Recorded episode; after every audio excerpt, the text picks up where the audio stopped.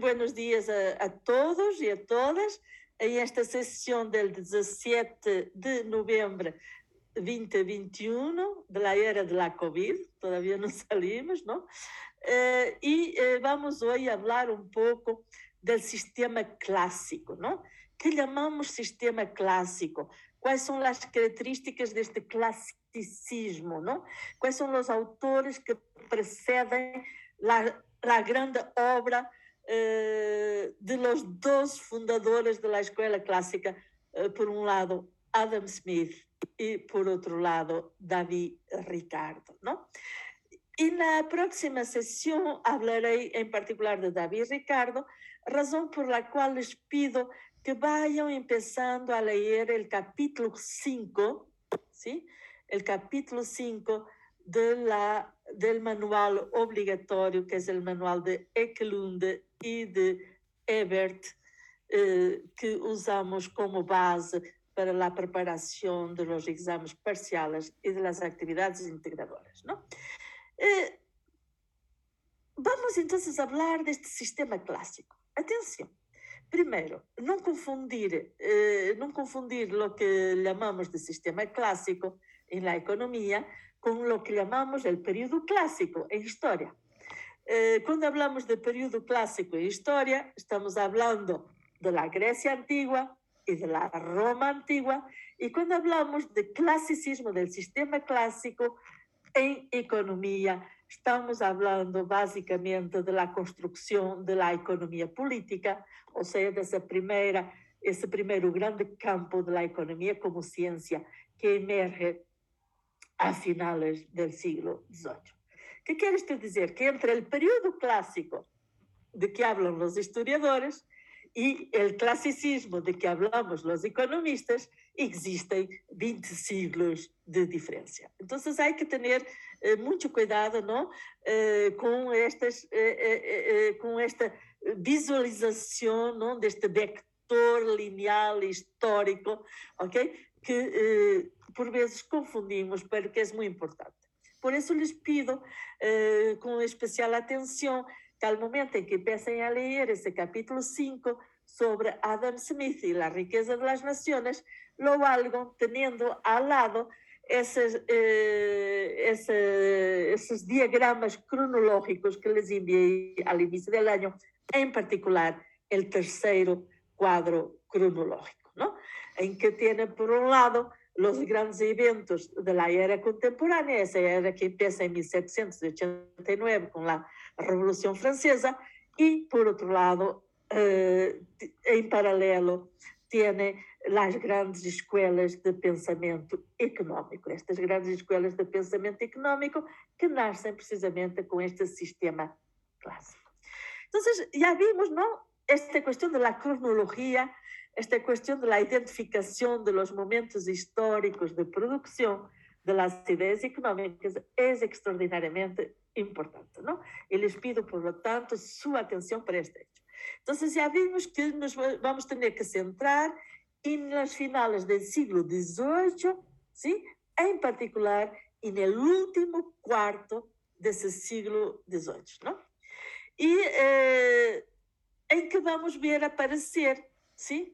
La fundación, la emergencia de una nueva era en la organización económica y política, eh, por un lado, eh, la instalación de la revolución industrial eh, y por lo tanto de un capitalismo industrial y por otro lado también políticamente no la emergencia del ciudadano, ¿no? Ese ciudadano que es un ente diferente del súbdito de las viejas monarquías absolutistas, ¿no? y, y por lo tanto también una clarificación de las relaciones entre el ciudadano y el Estado. Eh, pero eh, para nós lo importante es el campo de la producción, el campo de la economía. Y por lo tanto es sobre eso que tenemos que hacer eh, precisiones. ¿no? En este campo de la producción, entonces, como ya lo, lo eh, vamos a observar el comienzo, ¿sí?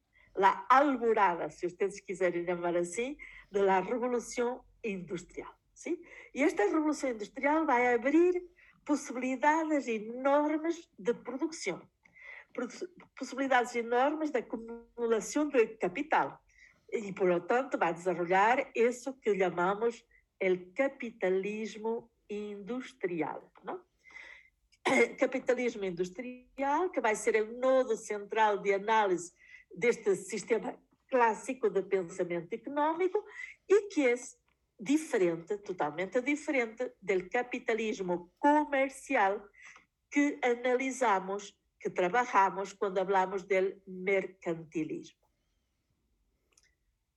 Eh, algunas fechas son importantes, ustedes las, van, las tienen en ese, cronológico número 3, ¿no? Eh, en particular hay una fecha que tenemos que conocer, 1775, 1775, ¿sí? Que es eh, James Watt conforma con Matthew Bolton, se escribe B-O-U-L-T-O-N, ¿sí? ¿Ok? Una unión que va a permitir la construcción de una industria que está basada en la aplicación directa a la producción de los desarrollos científicos y tecnológicos de ese momento. E se vocês estão vendo com atenção, 1775 é um ano anterior, sim, por lo tanto, há dois eventos fundamentais para nós outros. Por um lado, a Declaração de Independência dos Estados Unidos, 1776, que coincide exatamente com o ano da publicação da riqueza das nações de Adam Smith. Pero também esse ano 1776, esse fabuloso ano de 1776, é o ano em que os grandes historiadores desse momento vão, digamos assim, regressar ao estudo da Roma antiga, ¿sí? Eh, que já vimos que é um estudo eh, absolutamente central o estudo desse classicismo histórico, Grécia Antiga e Roma Antiga, é um estudo absolutamente central para esse grande movimento de la ilustração de que hemos estado falando ao longo das últimas duas, três sessões. E nesse mesmo ano, 1776, em que havíamos que é a Declaração de Independência dos Estados Unidos, a publicação da riqueza das nações por Adam Smith, também um autor que a mim me encanta e principalmente lo usava muito quando dava classes de direito romano, Gibbon, Gedgato I B-B-O-N, vai publicar El declinio y la caída del Imperio Romano. Es una obra monumental. es una obra monumental, llena de detalles, llena de, eh, con varios volúmenes, ¿no? Pero es una obra, digamos así, que permite situar al lector nesse momento, que está frente a um momento também de ruptura la ruptura con el antiguo régimen, la ruptura con el absolutismo, la ruptura, la ruptura com essa esse proteccionismo, esse capitalismo comercial próprio ao mercantilismo. Então, temos esta, este, este panorama histórico por detrás, como na tela, por detrás de, de, la, de la emergência do sistema clássico do pensamento econômico, que é importante que la entendamos, não? Y ya vimos, pero lo vuelvo a citar porque algunos de ustedes eh, por vezes no alcanzan a tomar nota de, de, lo que digo, que nesta especie de narrativa un poco a la manera de conferencia y no tan bien de clase, eh, la, la importancia para nosotros los economistas es que nessa tela histórica que hemos estado descrevendo, vai então surgir esse livro que chamamos la riqueza de las naciones, pero que en la realidad se llama investigación de la naturaleza y causas de la riqueza de las naciones. Por esse filósofo liberal, fundador uh, do sistema liberal, esse filósofo escocês, sediado em la capital de Escócia, Edimburgo, e que se chama Adam Smith. Uh, E já vimos também em sessões anteriores que toda esta primeira era, nós estamos falando de 1776, vai terminar em 1789 com a Revolução Francesa, não? Com essa essa essa explosão social, não? Essa explosão social que vai criar um novo mundo, uma nova forma de entender o Estado, uma nova forma de entender a sociedade e vai transformar o indivíduo em cidadão de naciones-Estado, tal como las entendemos en el momento actual. Pero, se bien hablamos destes anos 1775 e 1776 como os anos fulcrales em que temos que centrar nossa investigação, na realidade, o capitalismo industrial tem precedentes eh, que podemos, digamos assim, ubicar, ubicar a lo largo de los 100 años anteriores. Esses 100 anos anteriores em que observamos a decadência das políticas nacionalistas mercantilistas, por um lado, ok? E que em, vamos observar eh, lá eh, o reforço de las vías de circulação de produtos, bienes, serviços e vamos também observar, por lo menos em Inglaterra, um cambio extraordinário das estruturas políticas. Não?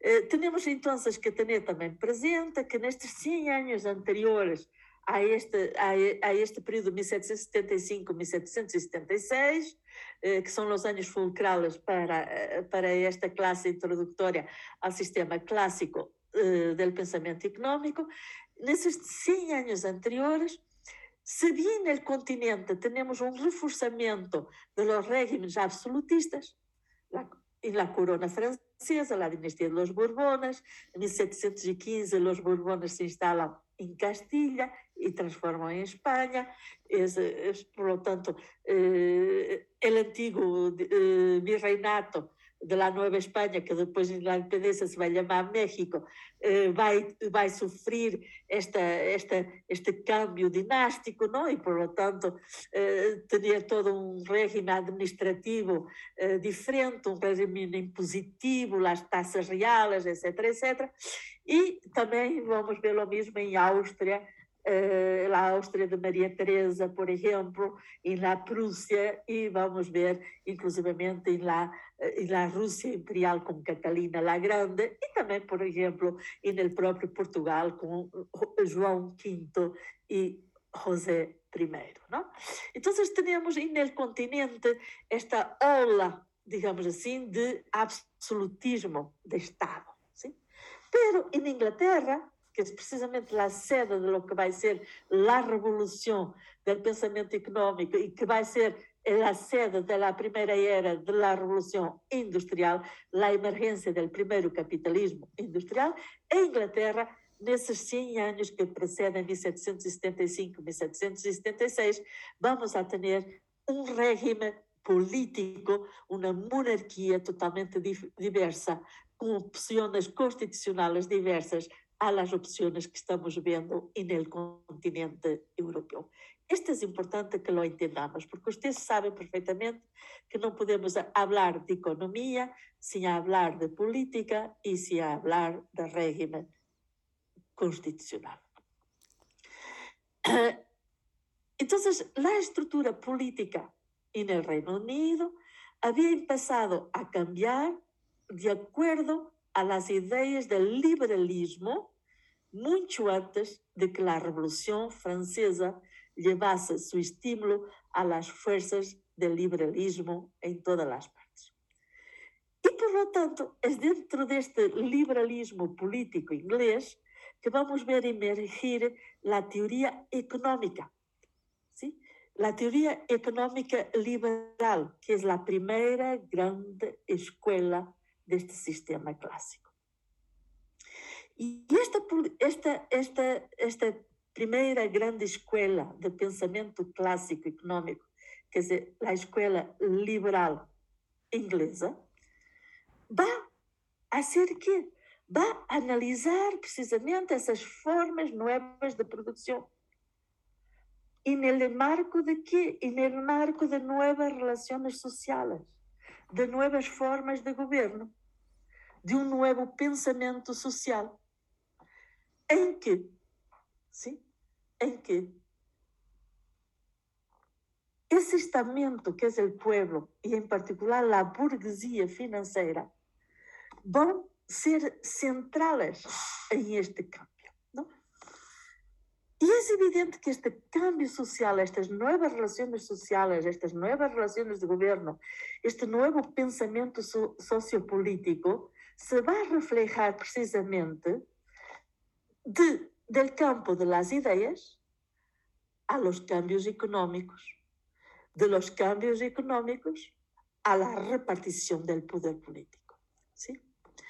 Eh, a mí me gusta, digamos assim, enfatizar esta questão de, deste novo pensamento social. Porque este novo pensamento social, sim, vai permitir ao indivíduo tomar consciência de si mesmo.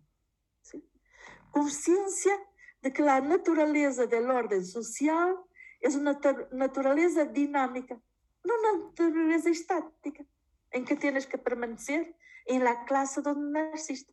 Não es una naturaleza dinámica, en que el fruto de tu trabajo, el fruto de tus inversiones, te permite que te permite una movilidad social ¿sí? que no existía con anterioridad. Y que por lo tanto este nuevo individuo ¿sí? es un individuo, individuo que va a colocar bajo una lupa crítica la estructura antigo de que el orden político que no lo dejaba participar en las esferas del poder, que va a colocar bajo la lupa crítica las complejas inter interrelaciones entre las diversas partes componentes de este todo y que por lo tanto va a crear, va a crear oportunidades que no existían por, anter por anterioridad. Y cuando crea este contexto, vai então colocar-se questões e tentar interpretar estes movimentos, estes cambios, estas transformações. Isto eh, é central em la eh, en el pensamiento, por ejemplo, de Adam Smith, es central en el pensamiento de Ricardo, ¿sí? Pero esto tiene algunos precedentes. Son estos precedentes que temos que conhecer, em particular a Cantillon e a Stuart. Cantillon se escreve C-A-N-T-I-L-L-O-N. E Stuart lo escrevimos S-T-E-U-A-R-T.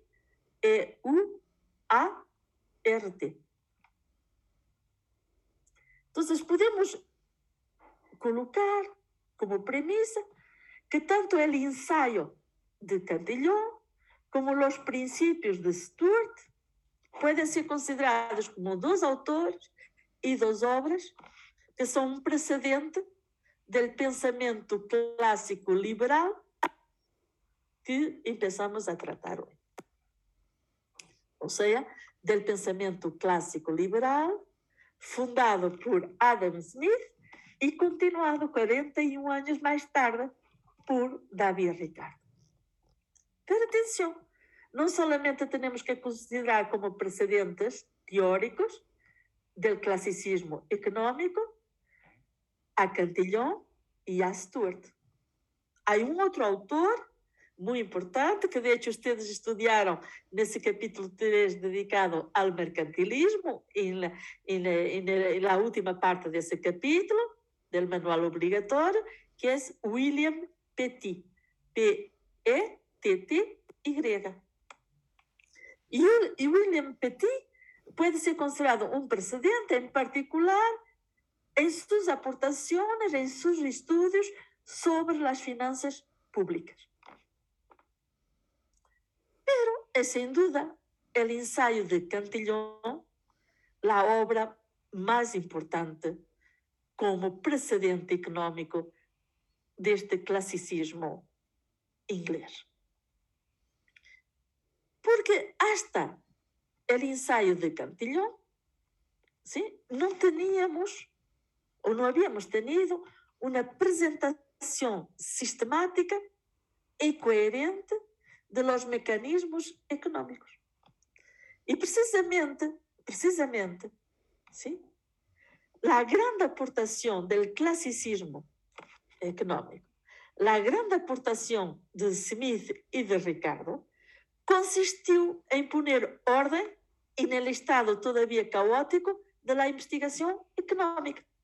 Y por lo tanto, en este sentido, son los herederos, ¿sí? Los herederos de ese esfuerzo de Cantillon en su ensayo de crear una sistematización, una sistematización, ¿sí? Del enfoque, del análisis, del estudio de los mecanismos económicos.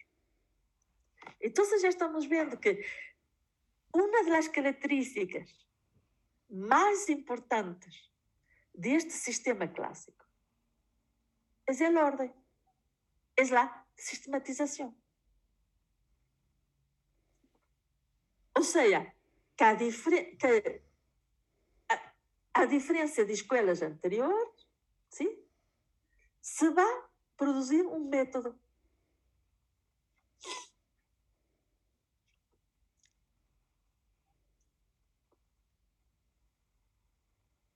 Por outro lado, há que perguntar é que chamamos clássico a este sistema de pensamento econômico. Que é um calificativo que se aplica a doutrinas do sistema para hacer a demonstração da autoridade indiscutível e general de que goza. Quando ponemos esse adjetivo clássico, ao lado de Adam Smith, o que estamos dizendo é que o sistema de pensamento liberal de Adam Smith é um modelo de referência.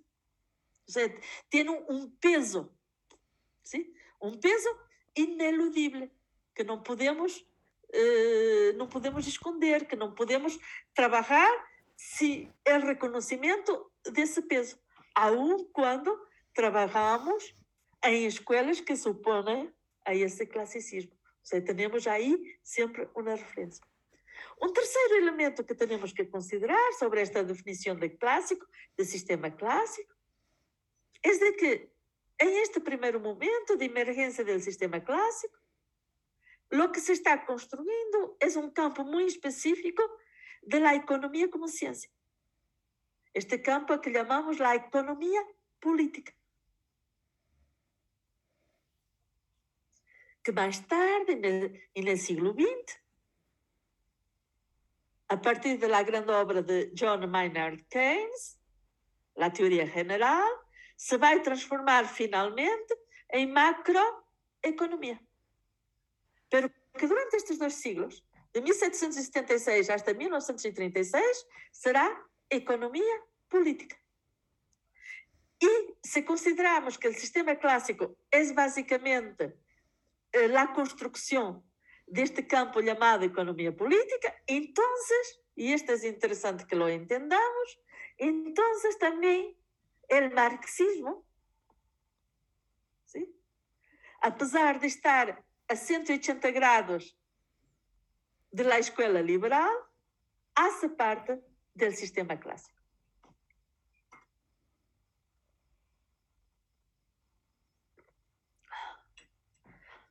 Ora bem, nós outros que estamos trabalhando sempre esta, esta, esta, esta, esta abordagem não? ao pensamento econômico, eh, bago um enfoque metodológico que nos viene da teoria das revoluções científicas de Thomas Kuhn, podemos então afirmar de que o sistema clássico, ¿sí?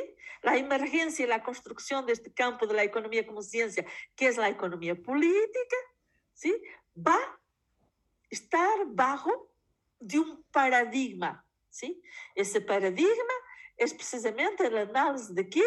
A análise deste capitalismo industrial. ¿sí?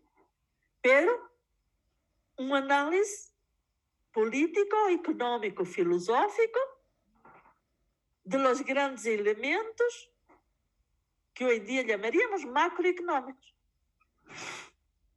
Entonces, ese es el paradigma vigente. Pero esto no quiere decir que sea el único enfoque. Como, como durante cualquier periodo de ciencia normal, estou utilizando aqui a terminologia eh, de Thomas Kuhn, por debaixo do paradigma vigente, vão permanecer ou vão emergir, ok? Paradigmas minoritários, ou seja, enfoques que não são maioritários, mas que estão presentes. Que quer isto dizer que vamos a ter em paralelo, sim? Em paralelo, a emergência de um novo campo da economia, que es tardío en relación a este periodo de Adam Smith y de David Ricardo, pero que es contemporáneo del segundo periodo clásico, a donde podemos incluir a Malthus, M-A-L-T-U-S, e em particular a John Stuart Mill. E essa segunda esse segundo campo que vai emergir, contemporâneo a, esta segundo, a este segundo período uh, do sistema clássico, é o campo da microeconomia. Sim? E este campo da microeconomia que vai que vai estudar, como nós outros já vimos em, em primeiras classes, quando hicimos a definição de, de lo que é economia, de lo que são os diversos campos uh, de produção uh, de ideias económicas, vai estudar não as relações agregadas, os movimentos agregados, sim vai estudar as relações individuais, os movimentos económicos individuais. Então, podemos dizer, se quisermos resumir as características distintivas da análise económica contenida na riqueza das nações, de Adam Smith, y los principios de David Ricardo, lo que tendríamos que destacar, lo que tendríamos que enfatizar, ¿sí?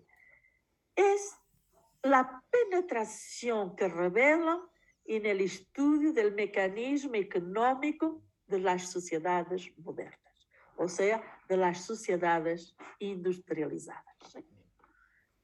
Y por ende, podemos hablar que tanto la riqueza de las naciones de Smith como los principios de economía de, de Ricardo, lo que nos van dar, lo que nos van eh, eh, permitir analizar é los principios, son, perdón, eh, los principios subyacentes al funcionamiento del sistema capitalista.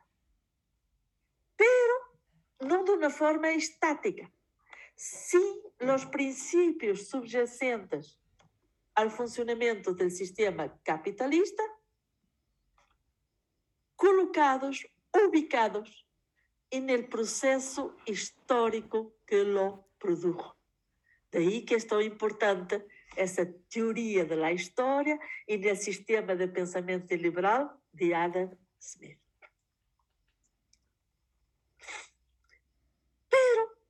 se Adam Smith conseguiu, a partir das viejas ideias de Lord Keynes, esse presidente do Supremo Tribunal de Escócia de que hablamos já numa sessão anterior, conseguiu produzir sim, uma visão teleológica da história, sim? dividida em quatro grandes períodos em base a los modos de produção de cada um desses quatro grandes períodos. Lo interessante é que Ricardo vai tentar descobrir não o passado, pero sino as tendências da evolução futura do sistema.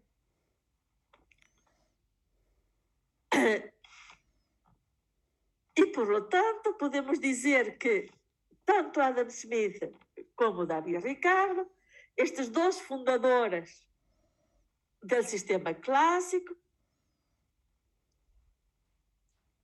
sinónimos de la prime, del primeiro período deste sistema liberal inglês, ¿sí? Lo que van a hacer es reconocer explícitamente, declaradamente, ¿sí? los fenómenos sociales y los procesos históricos como fenómenos que obedecem a leis próprias, que podem ser descobertas, que podem ser enunciadas e que, a su vez, estas leis próprias a los fenómenos sociais, a los processos históricos, vão ser as leis bases para sobre elas construir uma teoria da economia. E mais, não somente aqui, Adam Smith e Ravi Ricardo vão introduzir aquilo que podemos chamar o carácter científico deste novo campo de aquisição do conhecimento humano, que é a economia como ciência, ¿sí? pero também vão ser extraordinariamente enfáticos e no hecho de que não solamente trabalham bajo um carácter científico, ou seja, desenvolvendo um método próprio, desenvolvendo uma terminologia própria, desenvolvendo um campo e um reto de estudos próprios, pero também vão supeditar este conhecimento científico ao conhecimento de uma legalidade, de uma sugestão deste campo a leis. Uma legalidade interior, ok? Que é um elemento descritivo desta análise de lo que já vimos é uma economia capitalista individualista e, por lo tanto, totalmente diversa do feudalismo, por exemplo, do mercantilismo e, inclusive, da fisiocracia que estudamos na sessão anterior. É evidente, é evidente que existem limites, digamos assim, eh, que não puderam produzir todo, que não puderam avançar em todos os campos, não? Eh, em particular, em sua análise técnico, sim? E, em particular sobre a validação de leis particulares que descobriram. E por uma razão muito simples, porque em particular Adam Smith, que parte da filosofia, basicamente não usa as ferramentas matemáticas por lo tanto não pode exatamente não pode eh, não pode transcrever transcrever esta interpretação do mundo esta imagem do mundo eh, em que têm equações que podem fazer a prova a demonstração do comportamento das variáveis económicas. Sin embargo sin embargo há um elemento que é absolutamente fundamental e que lhes pido que enfatizem, não?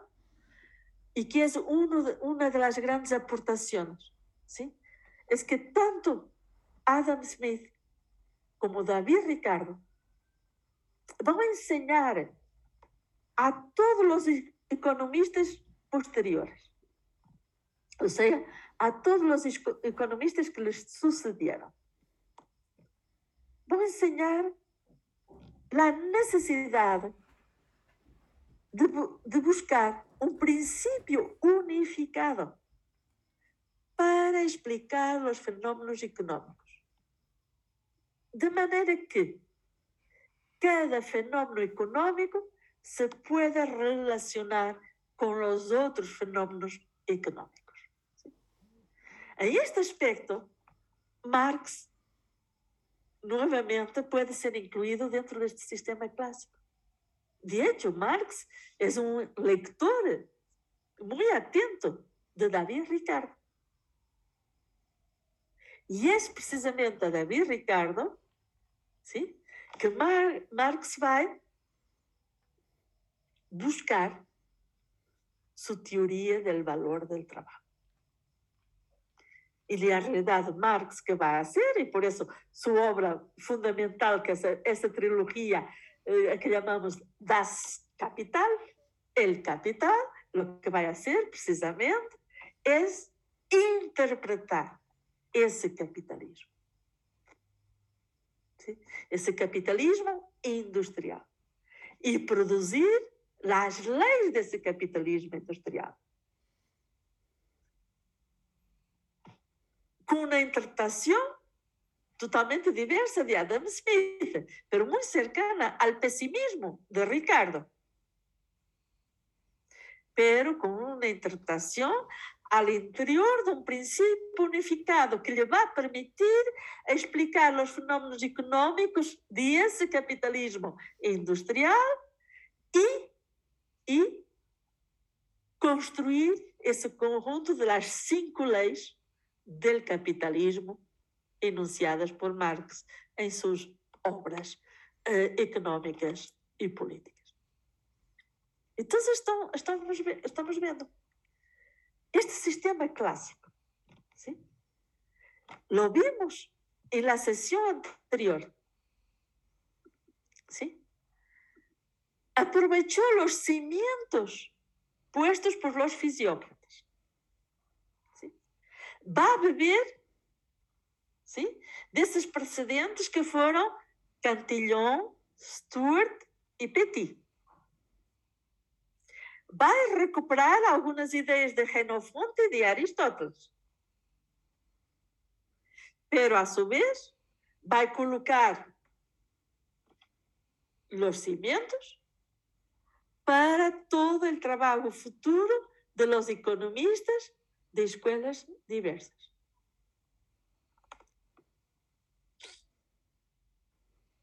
Podemos entonces dizer que é extraordinariamente difícil, tanto de la determinación del inicio del sistema como la determinación del final del sistema.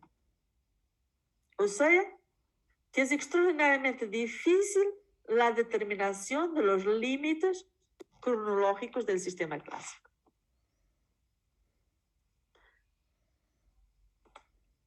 Lo cierto es que este pensamiento económico que emergió en esa Inglaterra del siglo XVIII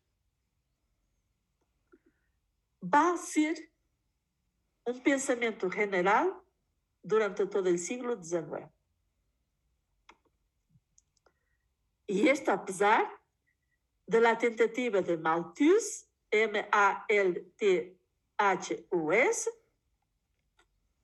para destruir os fundamentos, em particular, do sistema ricardiano. Pero a tentativa de Malthus, que a estudiaremos em sessões eh, posteriores, vão fracassar. Temos que esperar a crítica de Keynes para que finalmente o sistema clássico desapareça como paradigma vigente do pensamento econômico ocidental.